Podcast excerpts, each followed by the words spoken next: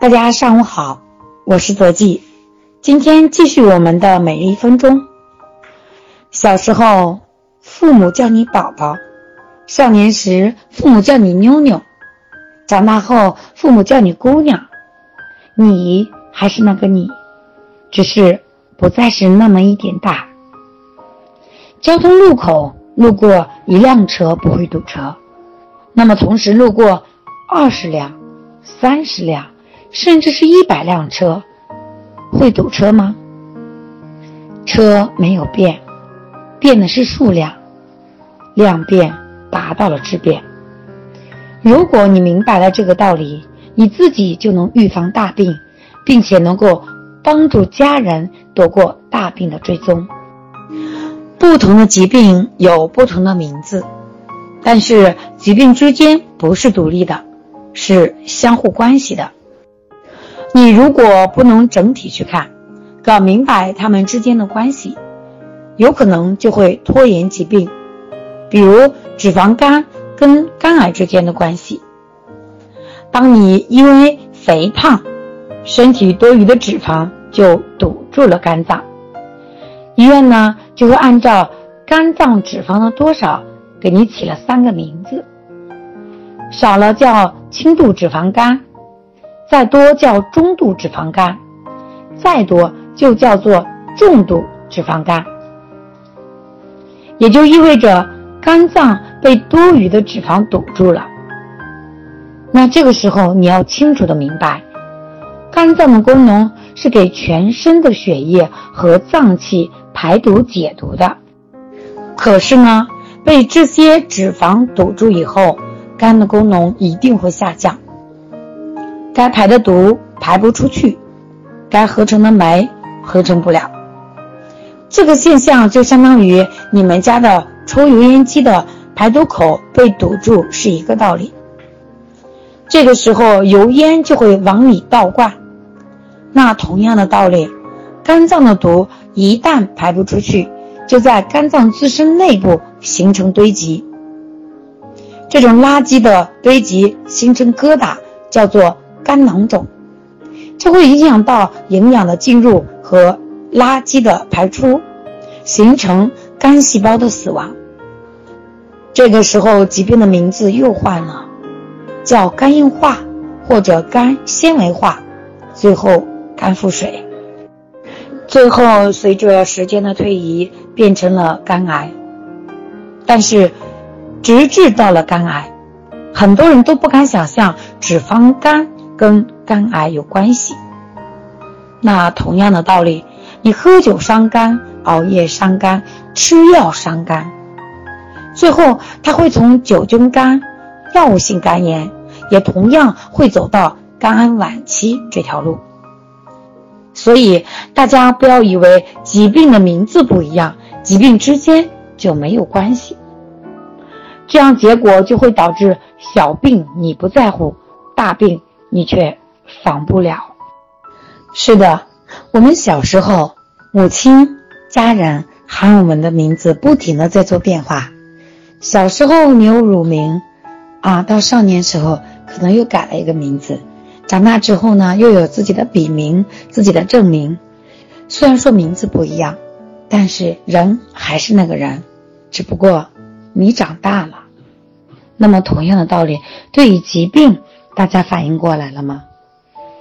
就比如说脂肪肝，小的时候呢叫轻度脂肪肝，长大一点呢叫中度脂肪肝，再多再重一点呢叫做重度脂肪肝。但是，如果我们的肝脏完全被堵住了以后，结果又会是什么？随着时间的推移，我们从脂肪肝到肝囊肿，再到。肝硬化，再到肝纤维化，再到肝腹水，最后到了肝癌。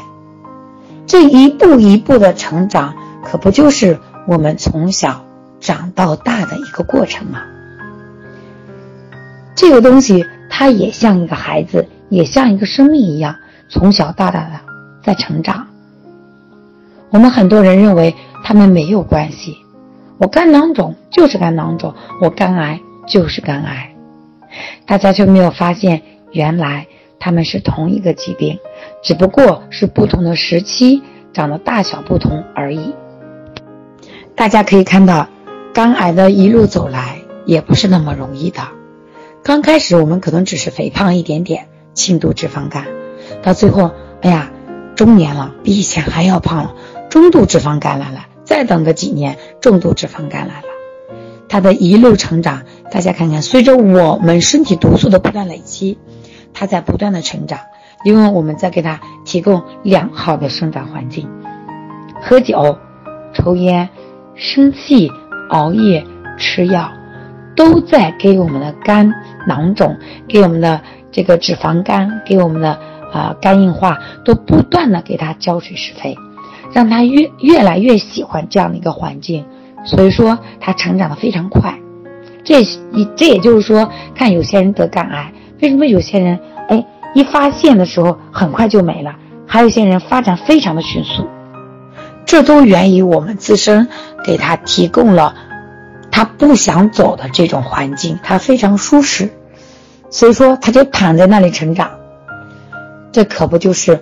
我们自己培养出来的要我们自己命的东西吗，大家不要以为换了个名字就不是同一个人了，换一个名字就不是同一个疾病了，他们的病因相同，可以说是同一个疾病。比如说我们的脂肪肝，比如说我们的高血压，又比如说我们的糖尿病，可不就是很多人富贵吃多了撑的导致的吗？所以说，我们可以统称它为一类疾病。所以说，按照病因的处理方式，他们的调理方式是一样的。我们身边有很多类似的案例。我记得很多很多孩子啊，我妹妹家的孩子就是这样子。小时候因为受寒感冒，嗯，他去挂水，导致这个寒入了肺，入了我们的脏腑，所以孩子下一次的一个感冒。咳嗽直接导致了成了肺炎，现在只要咳嗽就是肺炎，这同其实这是同一个疾病，就是因为受寒导致的，寒入了腠理，入了脏腑，啊，之前的感冒它也是因为受寒，只不过只不过跑得更深了，入了肺了，所以说这孩子现在只要一感冒就会咳嗽，一咳嗽就是肺炎，这就是一个。同一个疾病，但是它入的深了，问题就变得大了。所以，我们身体在出现一些小病小痛、一些症状的时候，千万不要不在乎，因为你一旦不在乎，你就不知道你错在哪里，你不知道自己错在哪里，你的错误一直在进行，就相当于你跟你的这样一个小小的这个脂肪肝继续浇水施肥，你却不知道。因为你不知道这种浇水施肥会让它变大，所以最后它就越来越大。那么大病，你根本没有防的机会了。所以说我希望今天通过我们一分钟的分享，大家能明白，啊，我们的脂肪肝和肝癌到底有没有关系，值得大家深思。好了，今天的一分钟我就为大家分享到这里。